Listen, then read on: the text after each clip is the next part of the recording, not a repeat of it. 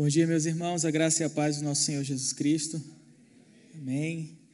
Privilégio poder estar aqui com vocês. Gratidão no coração por poder encontrar essa parte da família que eu ainda não conhecia, mas somos uma grande família. Isso faz todo sentido quando a gente pensa sobre missões, sobre a igreja perseguida.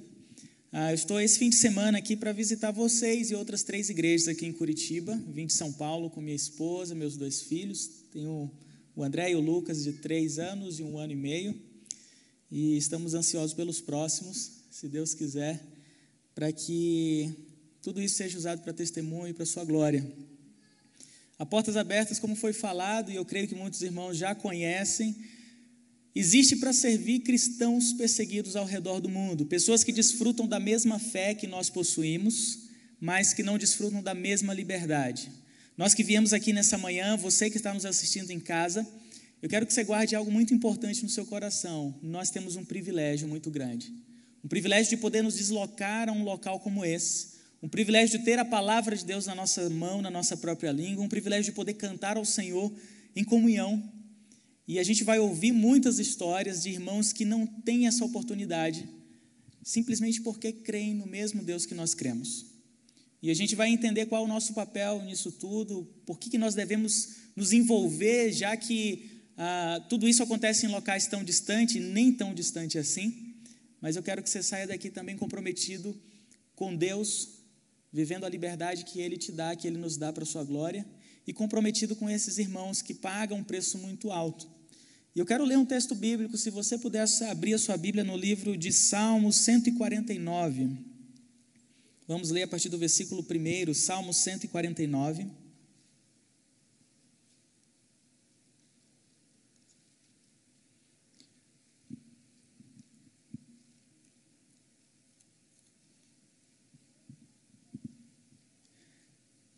Salmo 149, a partir do versículo 1, o texto nos diz o seguinte: Cantai ao Senhor um novo cântico, e o seu louvor na Assembleia dos Santos. Regozije-se Israel no seu Criador.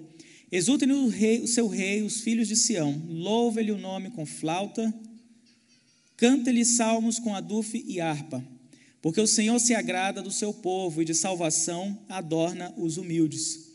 Exultem de glória os santos, no seu leito cantem de júbilo. Nos seus lábios estejam os altos louvores de Deus, nas suas mãos espada de dois gumes. Esse é um salmo que ele se encontra no meio de muitos outros salmos que a gente conhece como salmos de aleluia. Se você reparar bem, ele começa com aleluia, termina com aleluia.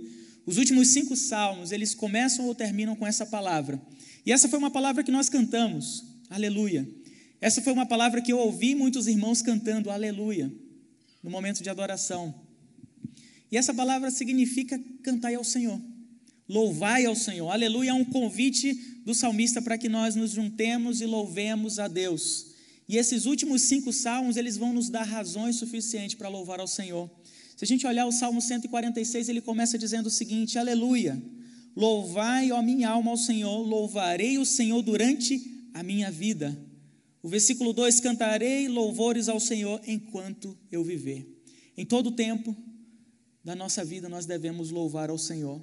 E mais um pouquinho para frente, a partir do versículo 6, ele, vai, ele, ele começa a nos dar razões suficientes para que a gente louve ao Senhor. Porque o Senhor é bom, e a gente cantou sobre isso, porque o Senhor é justo, e nós oramos sobre isso aqui. Ele começa a nos dar razões, porque Deus reina para sempre, porque o seu reino é infinito. No Salmo 147, ele continua também nos dando boas razões pelas quais nós devemos louvar a Deus pelo seu poder, pela sua grandeza. Quando a gente chega no Salmo 148, ele vai dizer que todos os seres do céu, os astros, a lua, a terra, absolutamente tudo que está no firmamento deve louvar ao Senhor.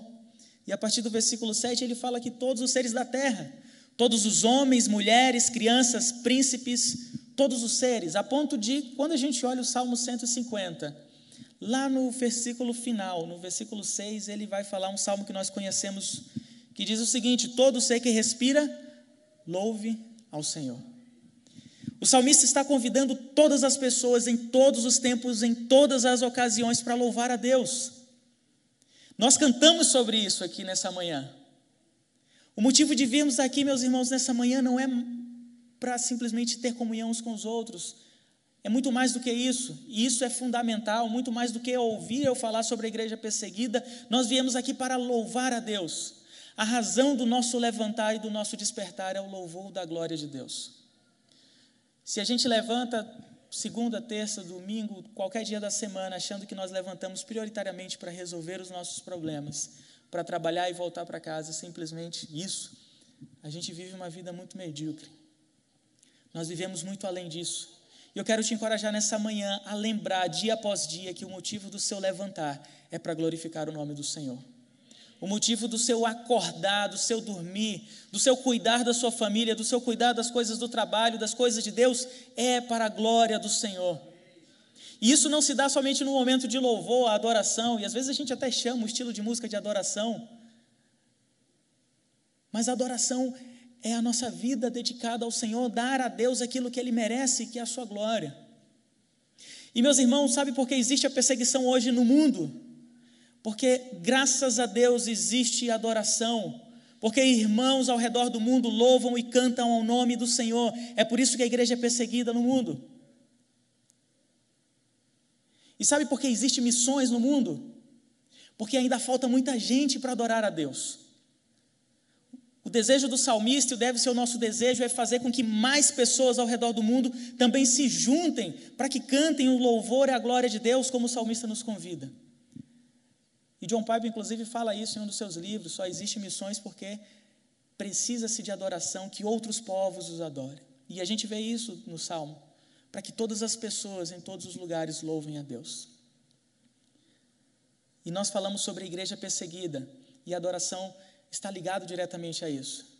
Porque se existe uma igreja que não adora ao Deus, se existe alguém que não, uma igreja que não reconhece o seu poder, ela nunca vai ser uma ameaça para o mundo. Mas quando a gente olha a perseguição ao redor do mundo em mais de 50 países, significa que há verdadeira adoração ali. Isso é triste porque a perseguição ela dói, mas ao mesmo tempo Deus é glorificado em todos os momentos, mesmo diante do sofrimento. E meus irmãos, todos nós temos motivos, razões, dificuldades. O pastor orou por várias situações aqui. E nós passamos por isso. A Covid no mundo inteiro, mas isso nunca deve parar a nossa adoração a Deus. Independente da nossa circunstância, independente da situação que nós vivemos, louvemos ao Senhor. Louvemos ao Senhor porque Ele é bom, Ele é eterno e Ele já venceu tudo isso. Todas as dores e medo que nós temos no mundo, Deus, Ele já venceu. E quando a gente fala sobre a igreja perseguida, existe uma história bem interessante que tem a ver com esse texto que a gente leu. O versículo 1 do Salmo 149 nos diz: Aleluia, cantai ao Senhor um novo cântico e o seu louvor na Assembleia dos Santos, ou na congregação dos santos. O que, que significa isso? Na igreja hoje, juntos. Deus, o salmista nos convida a louvar em todos os tempos, em todas as circunstâncias, mas ele também nos convida a nos ajuntar para louvar a Deus em comunhão. Existe um irmão nosso, um pastor que visitou uma igreja na China. O pastor estava falando da China. A China hoje vive uma situação de perseguição. Embora você possa visitar aquele país, você possa fazer parte de uma igreja, levar a sua Bíblia, cantar, entrar em uma igreja, você vai poder fazer isso tranquilamente. Mas existe dois tipos de igreja lá: a igreja das três autonomias, que é uma igreja que é controlada pelo Estado, governada pelo Estado, e essa igreja, por exemplo, o pastor para pregar o seu sermão, ele precisa dessa autorização do Estado. A igreja simplesmente não pode levantar os seus líderes. E a ideia é exatamente controlar todas as ações da, da igreja. E o que, que aconteceu com isso? Ah, muitas igrejas, não concordando com essa situação, começaram a se reunir em casas. Só que elas se espalharam pela China. A China hoje tem cerca de 1,4 bilhão de pessoas. Somente a China. O mundo, te, o mundo inteiro tem cerca de 7 bilhões. E ali eles começaram a se reunir nas casas e começaram a se espalhar pela China. E houve um grande avivamento naquele país. A ponto de que hoje existe mais cristãos na China do que membros do Partido Comunista. Nada pode parar a igreja do Senhor. E meus irmãos, nessa situação que aconteceu no passado e continua acontecendo hoje, os cultos domésticos começaram a ser proibidos também. Você não pode juntar certo número de pessoas para esse tipo de atividade religiosa. E muitos pastores começaram a ter suas casas invadidas. E existe um senhor, irmão nosso, que pastoreou uma igreja durante seis meses, uma igreja clandestina que a gente chama. Essas igrejas que precisam sair desse controle do Estado, se reunir nas casas. Ele pastoreou uma igreja durante seis meses. E sabe o que custou para aquele homem esse tempo de pastoreio? Ele ficou preso durante 20 anos. 20 anos na prisão, porque pastoreou uma igreja durante seis meses. Isso não é um caso isolado, a gente conheceu outras pessoas, conheceu um outro irmão que, que somando suas prisões, ele também passou um pouco mais de 20 anos. E quando ele saiu da sua segunda prisão, a polícia ameaçava ele, sabe o que ele dizia? Ele falava: Se vocês quiserem me levar, as minhas malas estão prontas. E ele decidiu continuar pastoreando igrejas ali na China, mesmo sob esse tipo de ameaça. E sabe, durante todos esses anos na prisão, uma coisa que ele guardava muito no seu coração era exatamente esse versículo que a gente leu. Aleluia, cantai ao Senhor um novo cântico e o seu louvor na Assembleia dos Santos. Sabe por quê? Porque o desejo dele era um dia poder voltar para a igreja, poder voltar a se reunir no templo com outros irmãos e poder cantar ao Senhor na comunhão dos santos. Meus irmãos, às vezes nos é tirado um pouco desse privilégio, especialmente nessa situação de pandemia. Alguns estão em casa, igrejas às vezes fecham, mas a gente não chega nem perto de uma realidade como essa. Às vezes a gente até compara, mas a gente está em casa, a gente tem a nossa Bíblia, a gente tem a nossa família. A gente pode assistir o culto online e a gente tem a oportunidade, como nós temos nessa manhã, 20 anos numa prisão por pastorear a igreja de Cristo. Imagina a angústia de dia após dia, ano após ano. E sabe por quê? Porque exatamente essas pessoas e esse pastor e esses irmãos decidiram continuar cantando ao Senhor, continuar louvando ao Senhor, porque o Senhor é bom e merece louvor. Mesmo que isso custe a vida desses irmãos, isso tem acontecido. Eu quero compartilhar com vocês um vídeo, ver se o vídeo está ok aí. O vídeo vai falar um pouco mais sobre a história da Portas Abertas vai resumir um pouquinho a minha fala e vai falar também é, como nós trabalhamos e um pouco da nossa atuação. Se puder passar o vídeo.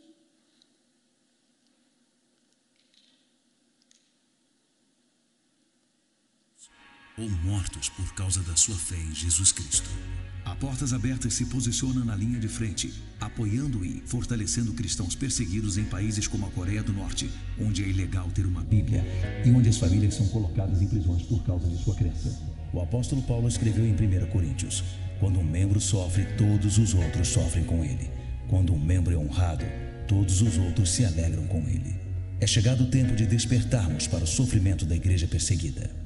Em 1955, o irmão André, um jovem cristão comprometido com sua fé, começou a contrabandear Bíblias na Europa Oriental. Irmão André acreditava que todos deveriam ter liberdade de conhecer a Jesus. Apocalipse 3:2 falou muito ao irmão André: Esteja atento, fortaleça o que resta e que estava para morrer. Desde aquela primeira viagem, a Portas Abertas expandiu suas ações em todo o mundo, trabalhando em mais de 60 países, levando Bíblias e treinamento aos que mais necessitam. Treinamos os líderes em seus países para serem a luz do Evangelho em meio aos locais mais sombrios. Em 1981, a organização entregou um milhão de Bíblias em uma praia da China. Foi considerada uma das mais ousadas e arriscadas atividades missionárias de todos os tempos. Em 1985, 5 milhões de materiais de literatura cristã foram entregues na América Latina, onde milhares de jovens estavam ávidos por compartilhar sua fé em Jesus. Em 1989, enviamos um milhão de novos testamentos para a Rússia, encerrando uma campanha de oração pelo país que durou sete anos. O ano de 1991 marcou o início de uma campanha de oração por dez anos em favor da igreja no mundo muçulmano. Um cristão do Egito, enquanto orava pelo seu país, afirmou que eles não sabem como orar por coisas pequenas, porque têm certeza que estão orando para um Deus grande. É isso que impulsiona nosso trabalho Deus trabalha em locais inesperados e vemos isso acontecendo em todo o mundo, inclusive nos mais de 60 países que a Portas Abertas atua. Todos os anos entregamos mais de 2 milhões de literatura cristã, servimos mais de 200 mil cristãos que precisam de ajuda, treinamos mais de 250 mil pessoas e compartilhamos com outras milhares a história da igreja perseguida. Somos parte do corpo de Cristo, voltados às necessidades da igreja perseguida. Somos pessoas de oração buscando viver pela fé, dedicados a Jesus e ao seu chamado. motivados exclusivamente pela glória de Deus. Portas abertas, juntos, servindo cristãos perseguidos. Hoje, mais de 340 milhões de cristãos vivem sob ameaça, sob restrição, sob perseguição por causa da fé que nós possuímos. O Cristo que nos faz vir aqui nessa manhã é o mesmo Cristo pelo qual esses irmãos pagam um preço muito alto. Nós viemos aqui cantamos louvores a Deus, levantamos as nossas mãos e louvado seja Deus por isso. Mas é exatamente por essa mesma razão que cristãos pagam com sua vida, muitas vezes. Eu quero compartilhar com vocês uh, um mapa, esse mapa que vocês podem ver. Nesse mapa aqui está a relação dos 50 primeiros países onde seguir a Cristo pode custar a vida. Todos esses países marcados com alguma cor laranja, um laranja mais escuro, são países onde há números de ameaça, onde há morte, onde há prisão, onde nossos irmãos muitas vezes não têm acesso à palavra de Deus. E eu quero te fazer um convite a olhar para esse mapa não somente como uma estatística, como um dado, mas olhar como se fosse e é a sua família espalhada ali.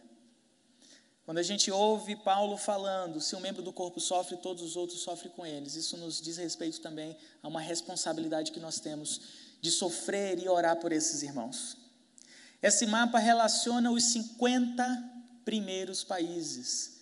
A perseguição hoje, meus irmãos, ela alcança mais de 70 países. Se você junta aí a China e junta a Índia, ainda tem aproximadamente 1,4 bilhão de pessoas também, você tem aí 2,8 bilhões. Somente nesses dois países, onde há também grande nível de perseguição, está boa parte da população do mundo. Você vai para o Paquistão, para o Afeganistão, Indonésia, outros países populosos, milhões de irmãos nossos estão espalhados nesses países. E a gente olha para a América Latina, parte dela, para a América do Norte, Europa, onde existe a liberdade, mas a maior parte da população do mundo, vocês sabem, que estão ali, que está na Ásia, especialmente. A nossa família está espalhada ali e o meu pedido nessa manhã é para que vocês orem por essas pessoas. O irmão André, como foi falado nesse vídeo, ele começou esse ministério contrabandeando Bíblias para países do leste europeu. Países onde naquela época não se podia entrar com Bíblias, porque era proibido. Semelhantemente à China, não somente hoje, mas naquele tempo, aqueles países, hoje parte do leste europeu, da Ásia Central, não se podia entrar com a palavra de Deus. E ele decidiu entrar nesse Fusquinha que vocês podem ver. Não sei quantos de vocês já tiveram o privilégio de andar em um carro desse, mas se você ah, entra, você consegue sentir aquele cheiro daquele tempo. E nesse carro, ah, no capô do Fusca, o irmão André começava a colocar as Bíblias, enchia de Bíblias dentro da, do Fusca e várias outras circunstâncias, já colocava a Bíblia à mostra em, alguma, em alguns casos, e ele seguia para aqueles países do leste europeu, só que ali estavam os soldados soviéticos. E quando chegava ali, aqueles homens começavam a revistar todos os carros. E o irmão André estava cheio de Bíblias ali. Só que ele fazia uma oração que ele registrou no seu livro Contrabandista de Deus e ele compartilhou, repetiu essa oração várias vezes. Na sua oração, enquanto ele estava ali próximo daqueles guardas, ele falava o seguinte: Senhor Jesus, quando o Senhor estava na terra, o Senhor fez cego enxergar. Agora eu te peço que tampe os olhos daqueles que enxergam para que eles não vejam. E meus irmãos, aqueles guardas abriam seu carro. Por uma hora, duas, ele já ficou parado até quatro horas. Mas, para a glória de Deus, nenhuma Bíblia nunca foi encontrada. Aqueles homens abriam, não sei o que viam, e aí tem várias possibilidades, mas o certo é que eles não viam a palavra de Deus. O irmão André entrava com Bíblias naqueles países. E começou dessa forma, num fusquinha, na verdade, numa maleta. Ninguém dá nada para um fusquinha, mas o ministério começou dessa forma Várias Bíblias entraram naqueles países, depois no furgão e depois um, dois navios no porto, num porto isolado na China em 1981 com um milhão de Bíblias. Hoje esse trabalho continua, mas não somente com Bíblias, treinamento, capacitação, ajuda pós-trauma, ah, todo tipo de apoio que os cristãos onde passam perseguição precisam para permanecerem firmes. Capacitação profissional, tudo que vocês podem imaginar e aí vocês podem ter muitas outras informações através do nosso site, não dá para detalhar, obviamente, tudo aqui. Mas esse foi o trabalho, como tudo começou. E depois o irmão André começou a partir para o mundo muçulmano. Naquela época ainda não se ouvia falar sobre essa grande ameaça do extremismo islâmico. Mas o que, que o irmão André entendeu? Ele entendeu que ele deveria ir para conhecer essas pessoas, para ouvir essa realidade. Aqui é uma foto dele no Paquistão. E países de maioria muçulmana, vocês sabem como é difícil viver a fé cristã. Muitas dessas pessoas, elas são ameaçadas pelos seus próprios familiares, colocado para fora de casa pelos seus próprios familiares. E daqueles países, dos 50, pelo menos 40 deles são países onde há o extremismo, onde há maioria muçulmana. O irmão André entendeu que deveria ir para ouvir essas pessoas e encontrar algumas pessoas também importantes para, aquela, para aquele povo. Essa é uma foto dele com o líder do Hezbollah. Se você não lembra, o Hezbollah é um grupo ah, extremista, hoje já perseguiu e causou muitos males, não somente para os cristãos. Nessa próxima foto você vê o irmão André falando numa madraça. A madraça nada mais é do que como se fosse uma, um seminário, uma escola, né, no caso bíblica para gente, um seminário. Lá os muçulmanos eles aprendem sobre o Alcorão.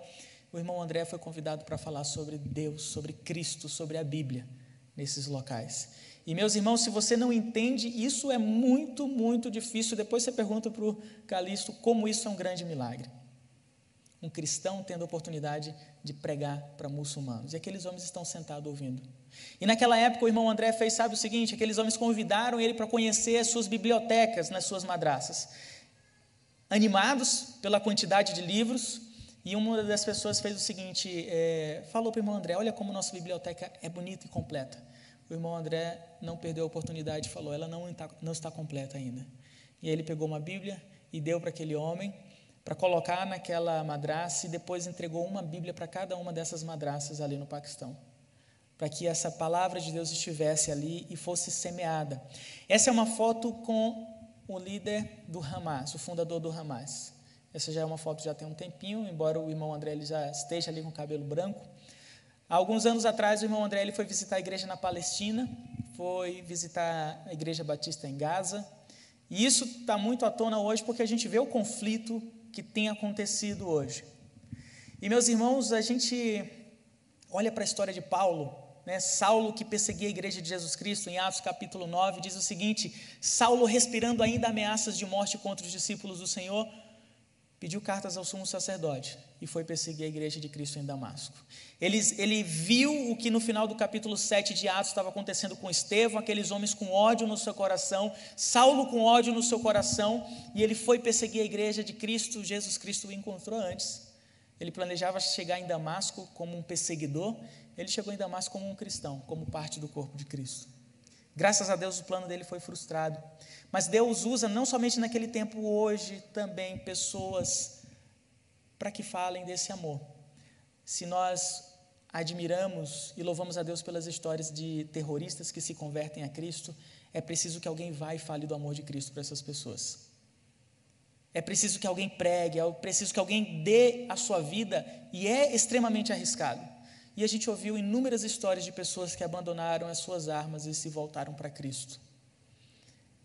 Ele escreveu inclusive esse livro aqui, eu acabei esquecendo de falar, se chama Força da Luz. Força da Luz é o livro onde o irmão André ele compartilha suas viagens e alguns dos seus diálogos com esses líderes. E é um livro que vai orientar bastante é, a respeito dessa necessidade da igreja cristã que enfrenta dificuldade também naquela região. Esse outro livro aqui, O Contrabandista de Deus, é o livro que ele escreveu após a, a maior parte dos seus contrabandos de Bíblias ali para o leste europeu. E assim, até então, hoje, nós temos servido a igreja perseguida. O irmão André ele traz essa frase, dizendo: é claro que é perigoso, mas ainda mais arriscado se desobedecermos. Segurança é algo que não está em jogo quando se trata da grande comissão. O propósito da igreja não deve ser sobreviver nem mesmo prosperar, mas servir. E meus irmãos, isso é extremamente difícil. Essas pessoas, muitas vezes, que perseguem os cristãos, eles estão completamente contrários à vontade de Deus. A vontade de Deus é outra. E essas pessoas estão vivendo uma vida contrária à palavra de Deus. Mas se você quer viver uma vida de acordo com a palavra de Deus, uma das coisas que ele nos diz é o seguinte: nós devemos amar os nossos inimigos.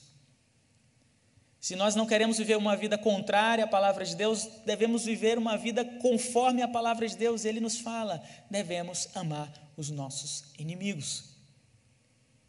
E isso é somente milagre divino.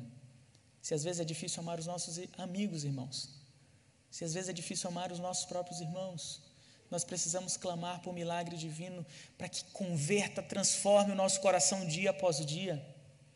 Essa é a missão e essa é a vontade de Deus, expressa na Sua palavra. A Portas Abertas, desde então, há mais de 60 anos, tem se dedicado a servir cristãos perseguidos ao redor do mundo e ir até esses irmãos e atender suas necessidades. Essa aqui é uma foto de uma igreja na Nigéria, uma igreja que foi atacada pelo Boko Haram. O Boko Haram é um desses grupos extremistas e, a propósito, na Nigéria hoje é o país onde há maior número de mortes de cristãos. O Boko Haram atacou essa igreja, mas o que, que a gente vê aqui? Essa foto aqui está somente a metade. O pastor está bem aqui no meio, não sei se vocês conseguem visualizar. Aqui no meio é o pastor, a metade da igreja está para cá e a outra metade está para cá. Mesmo depois desse ataque, eles decidiram continuar se reunindo para louvar a Deus. Mesmo depois desse ataque, eles continuaram se reunindo para viver esse convite do salmista, louvar ao Senhor, cantar ao Senhor um novo cântico na Assembleia dos Santos. E meus irmãos, nós não temos motivos para não fazer isso, para não viver essa vontade de Deus. Isso é uma ameaça. Isso é difícil. Isso é extremamente perigoso. Uma das histórias que nós temos da nossa irmã Ana, que tivemos a oportunidade de conhecê-la e ouvi-la, ela, essa irmã que está desse lado aqui da foto, nigeriana, certo dia, Boko Haram começou a invadir as comunidades ao redor da sua comunidade, foi em direção à comunidade dela, e ela fugiu com seu marido para o lado oposto. Eles estavam entendendo que o Boko Haram vinha de um lado, receberam esse alerta, e o fato é que ao se distanciar mais da sua comunidade, ela avista vários homens fardados do exército e ela respira fundo, fica tranquila, porque se o exército está de um lado, pode proteger contra o Boko Haram que vem do lado oposto. Só que chegando mais perto daqueles homens, o seu marido olha para o coturno, para a bota daqueles homens e viu que era a bota do Boko Haram, que era a farda do Boko Haram. Ou seja, eles estavam diante do grupo extremista que persegue cristãos naquela região. E aqueles homens mandaram o seu marido descer ali, colocaram um do lado do outro, fizeram a seguinte pergunta para o marido dela: Você é muçulmano ou você é infiel? Ele respondeu: Não sou muçulmano nem infiel, sou cristão. E meus irmãos, depois dessa resposta, aquele homem foi morto, simplesmente por causa da sua resposta: Sou cristão. Fizeram exatamente a mesma pergunta para ela: Você é muçulmana ou você é infiel? ela respondeu exatamente a mesma coisa: Não sou infiel nem muçulmano, eu sou cristã. E nesse momento ela fez uma oração no seu íntimo, dizendo o seguinte: Senhor Jesus, obrigado porque eu vou te encontrar hoje. Só que ela não morreu. Aqueles homens mandaram parar todas as coisas, ela fugiu e o exército provavelmente se aproximava. Depois da fronteira, ela encontra os seus filhos e pergunta pelos, pelo seu pai. Imagina a dor de uma mulher como essa. Sabe por quê, meus irmãos? Simplesmente por declarar sou cristã. Aquela mulher ela não estava fazendo absolutamente nada de errado nem sua família. Esse é o preço que muitos irmãos nossos pagam ao redor do mundo. E essa também não é mais uma história isolada. No dia 14 de abril de 2014, 275 meninas foram sequestradas no Chibok, na Nigéria. E isso saiu no jornal, o mundo inteiro se abalou com isso. De lá para cá, muitas, graças a Deus, já retornaram aos seus lares, mas ainda 112 garotas que não tiveram a mesma oportunidade. 112 garotas que não tiveram oportunidade de voltar para o seu lar. E o meu pedido aqui nessa manhã é para que você ore por essas garotas, ore pelos seus pais. Conversando com um desses pais, ele disse o seguinte: Nós só podemos permanecer firmes porque sabemos que nossos irmãos estão orando por nós. E você pode fazer isso. O meu convite é para que você faça isso. Nós só podemos permanecer firmes porque sabemos que irmãos nossos estão orando por nós. Esse é o pedido desses irmãos, para que orem. A propósito, guarde no seu coração o primeiro pedido quando nós perguntamos a esses irmãos como nós podemos ajudar vocês é a oração. Oração para que eles permaneçam firmes e suportem a dificuldade e sejam sal e luz. O segundo pedido mais comum, guarde no seu coração ou anote, se você quiser, por Bíblias, porque a maior parte desses irmãos não tem acesso à palavra de Deus. O terceiro pedido mais comum desses irmãos é por treinamento. Treinamento porque eles não têm, se eles não têm Bíblia, muitas vezes os seus pastores não são ah, biblicamente treinados para cuidar da sua igreja. Uma outra história em um desses países, onde você não pode pregar, discipular, batizar pessoas, porque é proibido. Em muitos países do, do Oriente Médio, países de maioria muçulmana, às vezes a própria lei, quando a criança nasce na certidão de nascimento, em alguns deles já vem a sua religião. E em outros países, a lei ela é baseada no Alcorão, no seu livro sagrado, que é a Sharia que nós chamamos, ou seja, o conjunto de leis islâmicas, a lei do governo, a lei do Estado, está baseada ali no seu livro sagrado. Ou seja, se converter a uma outra religião, isso é blasfêmia, portanto, isso é um crime também. E essas pessoas pagam. Só para você ter ideia, existe país que, se você não jejua no período do Ramadã, isso é considerado um crime também. E a gente acabou de passar por esse período. E numa, em um contexto como esse, em um país onde a gente não pode dar muita informação, mas imagine a seguinte cena, que foi uma cena real. Uma família cristã que já estava sendo investigada pela polícia secreta. Ah, o pai daquela família saía regularmente para discipular, secretamente.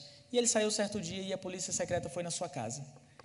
E nesse dia sua filha estava em casa, cerca de 10 anos, abriu a porta achando que era um amigo do seu pai.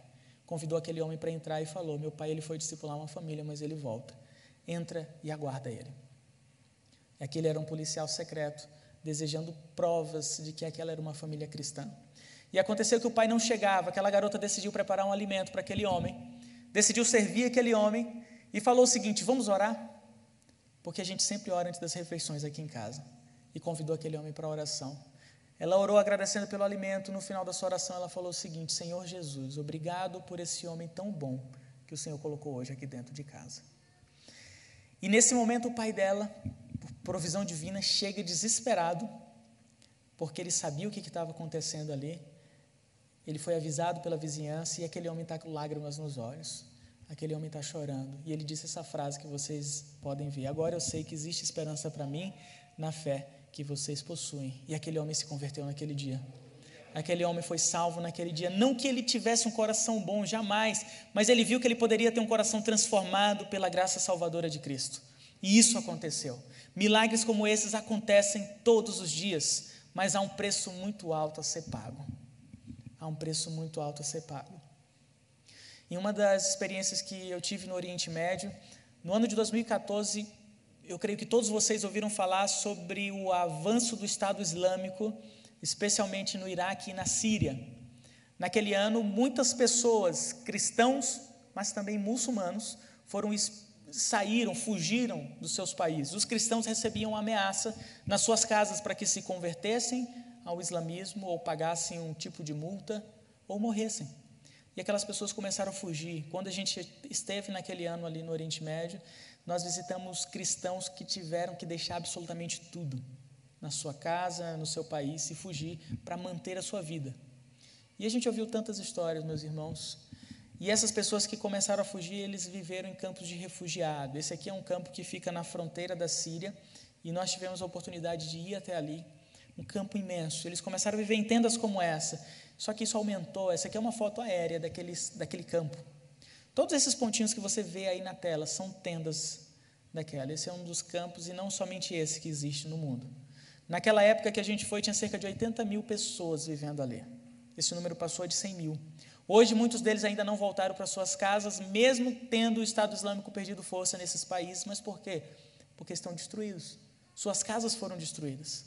O nosso trabalho ano passado foi dedicado a reconstruir casas e reconstruir igrejas no Iraque.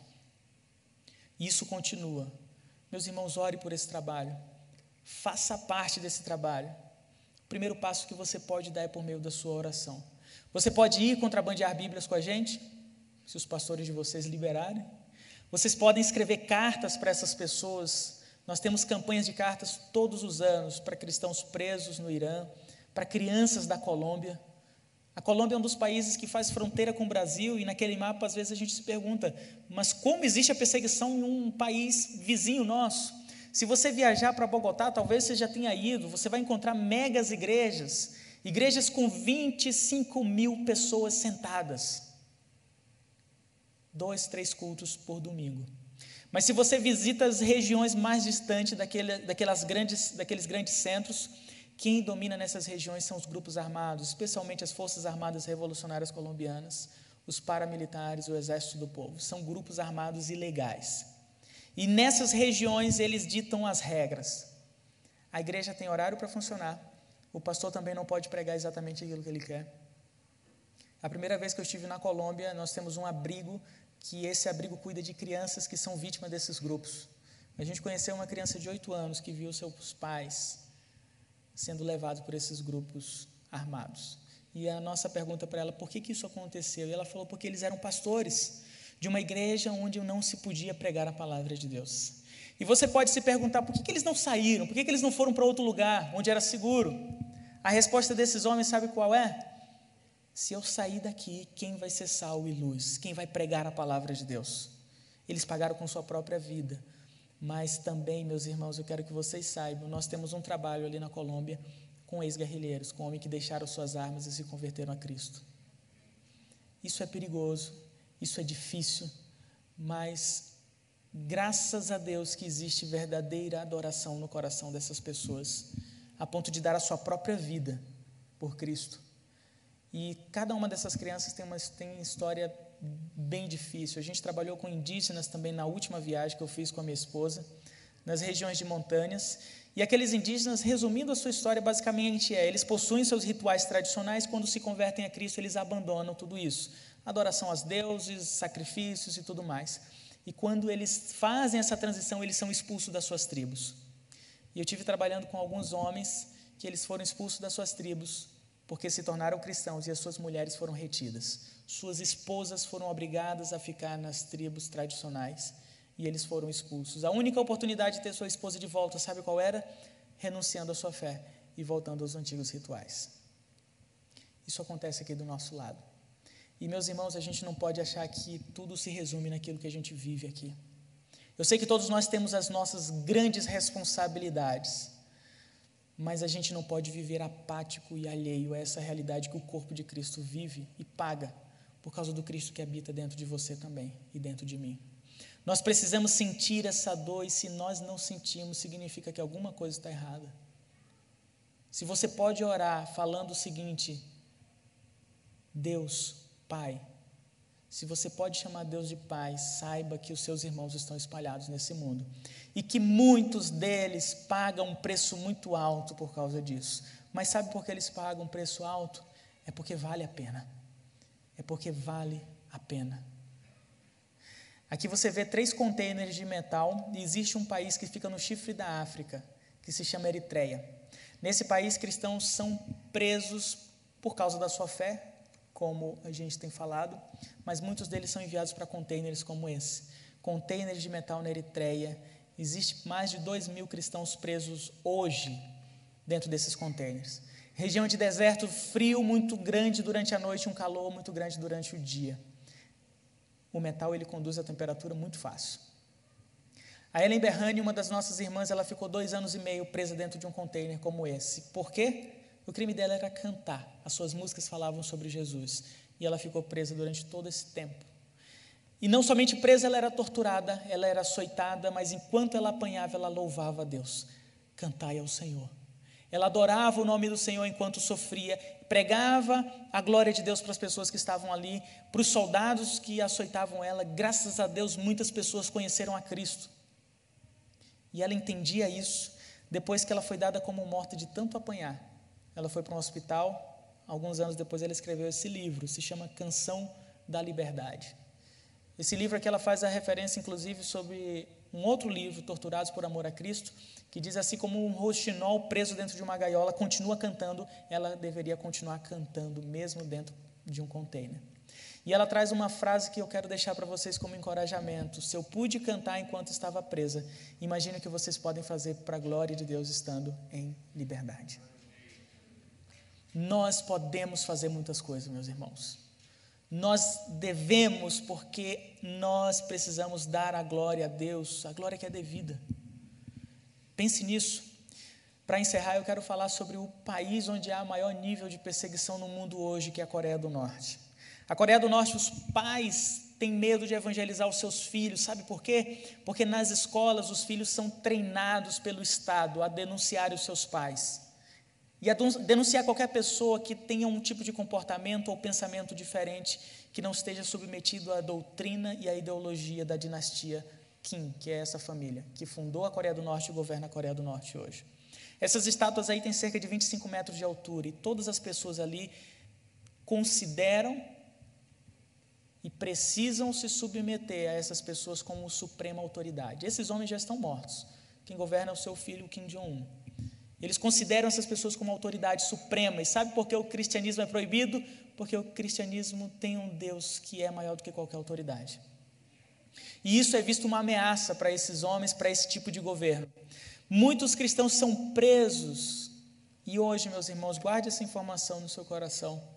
Hoje existe mais de 50 mil cristãos presos em campos de trabalho forçados na Coreia do Norte. Existem vários campos de trabalho forçados ali naquele país, inclusive a Coreia do Norte ele não nega essa informação, eles chamam isso de campo de reeducação, mas são campos de trabalho forçados, das 5 da manhã até as 10 da noite, as pessoas trabalham como animais, recebem 300 gramas de alimento por dia. Mas Deus está ali, porque o seu corpo está. A nossa família está ali, porque o nosso corpo, que é o corpo de Cristo, está. Ore por essas pessoas. Graças a Deus, há pelo menos 300 mil cristãos espalhados em toda a Coreia do Norte. E esses campos de trabalho forçados, eles são fechados com arame farpados, arame elétricos. Eu tenho aqui no meu braço uma pulseira. Essa pulseira aqui, ela representa um arame farpado, é de borracha, obviamente, né? Mas a ideia dessa pulseira é exatamente lembrar que tem escrito um com eles, é exatamente lembrar desses irmãos presos nos campos de trabalho forçados, desses irmãos presos em muitos outros campos espalhados pelo mundo. Ali fora a gente tem um stand com todos esses materiais e essa pulseira também. E o meu pedido para você é: ore, lembre-se dessas pessoas. Você pode orar por essas pessoas pedindo, Senhor, abençoe a igreja perseguida no mundo inteiro, mas eu gostaria que você conhecesse as histórias. Eu gostaria que você conhecesse a vida dessas pessoas. E por isso eu quero que você, no momento que você for sair, você pode sair bem devagar ali, com toda a ordem, você pegasse essa revista. Essa revista é gratuita, está lá no nosso stand. Na saída do lado esquerdo você vai ver o nosso stand. Pegue essa revista para que você conheça um pouco mais sobre essa realidade através dessa. E você recebeu aí na entrada esse folder. Pega ele na sua mão, por favor. Pega esse folder na sua mão. Se alguém não recebeu, alguém que não recebeu, pode levantar a mão. O pessoal pode ajudar? O pessoal vai descer aqui com esse folder, vai entregar. Eu quero deixar isso na sua mão, porque esse folder vai te ajudar a se envolver com essa causa. Pode manter a sua mão levantada só um pouquinho, que o pessoal está entregando.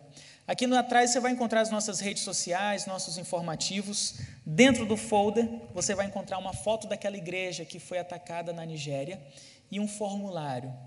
Esse formulário, meus irmãos, é para que a gente mantenha contato com você, te mande informações por e-mail e a gente vai te mandar um presente para sua casa que é uma outra revista gratuita com outras informações, para que você ore por essas pessoas. Para que daqui a 20 dias você não precise ser relembrado sempre uma pessoa vindo aqui, mas você tenha esse contato direto. Para que você conheça os pedidos dessas pessoas, ore por eles e depois você veja Deus respondendo essas orações. Caminhe com essa parte do corpo de Cristo. A Portas Abertas ela é uma ponte para que você se envolva, para que você conheça, para que você mergulhe. E aqui esse folder, depois de você preencher, você pode destacar ele, destaca, deixa ali com a gente, pegue a sua revista. Eu tenho alguns mapas daquele que eu mostrei logo no começo, não são muitos, mas se você lembrar, é, você pode pegar alguns ali. Esse mapa que mostra os 50 primeiros países aqui. A gente tem alguns mapas desses impressos. Leve para sua casa, coloque no seu quarto para você orar pela igreja perseguida. E eu quero te convidar a fazer isso agora. Se você puder ficar de pé, para que a gente ore por esses irmãos.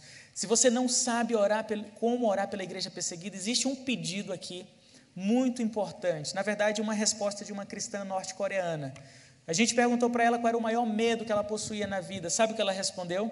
Ela ficou presa no campo de trabalho forçado. Nós a conhecemos e a sua resposta foi o seguinte: nós perguntamos para aquela mulher, desse tamanho, 71 anos, presa durante muitos anos no campo de trabalho forçado. A resposta dela foi o seguinte: meu maior medo não era de morrer enquanto eu estava lá presa. O meu maior medo era no momento da minha fraqueza negar a Cristo, negar a minha fé. Se você não sabe como orar pela igreja perseguida, ore para que eles não neguem a sua fé. Orem para que eles sejam fortalecidos, orem por Bíblias, orem pelas suas famílias. Essa mesma pergunta a gente sempre gosta de fazer e eu fiz, a gente fez para uma outra pessoa e ele respondeu o seguinte: meu maior medo é ser esquecido pela igreja. Meus irmãos, e aqui há algo que a gente pode fazer, que é não esquecer dessas pessoas, orar por elas.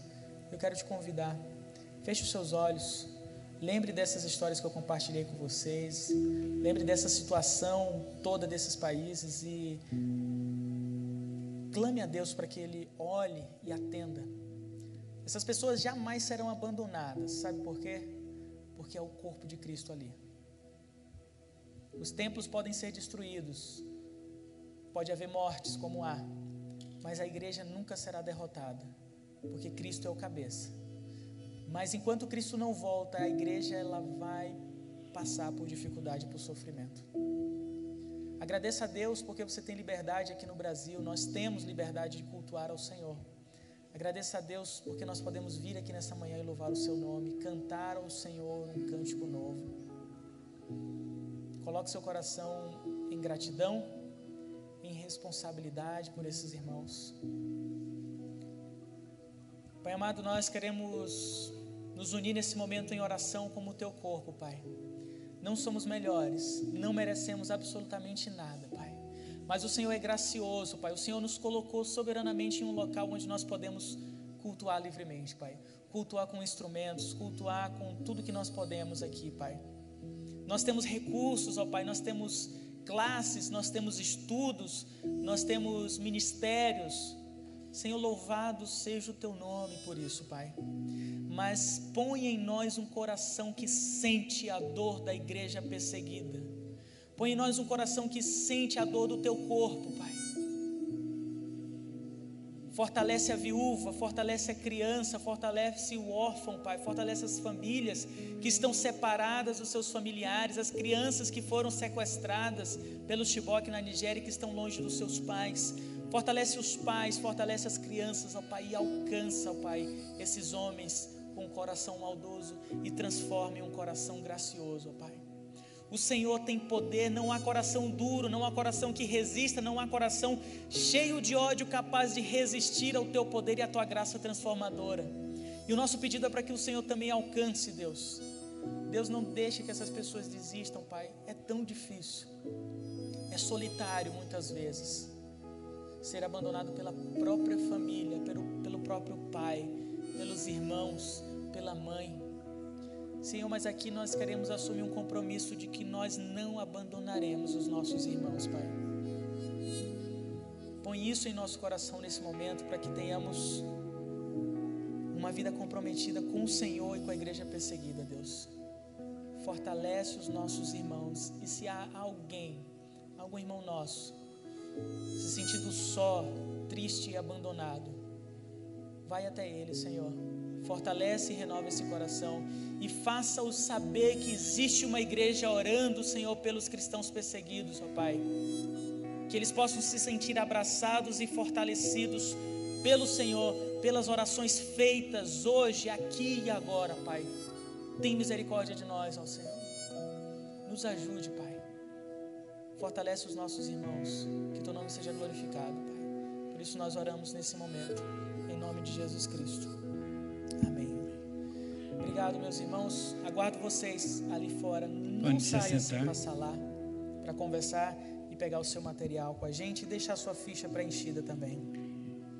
Antes da nossa última música, podem se assentar. Nós vamos ainda orar mais uma palavra é, para portas abertas, um agradecimento, uma palavra para você. E eu estava lembrando da seriedade da missão que eu fiquei linkado durante sete anos orando pelas portas de ferro do mundo comunista.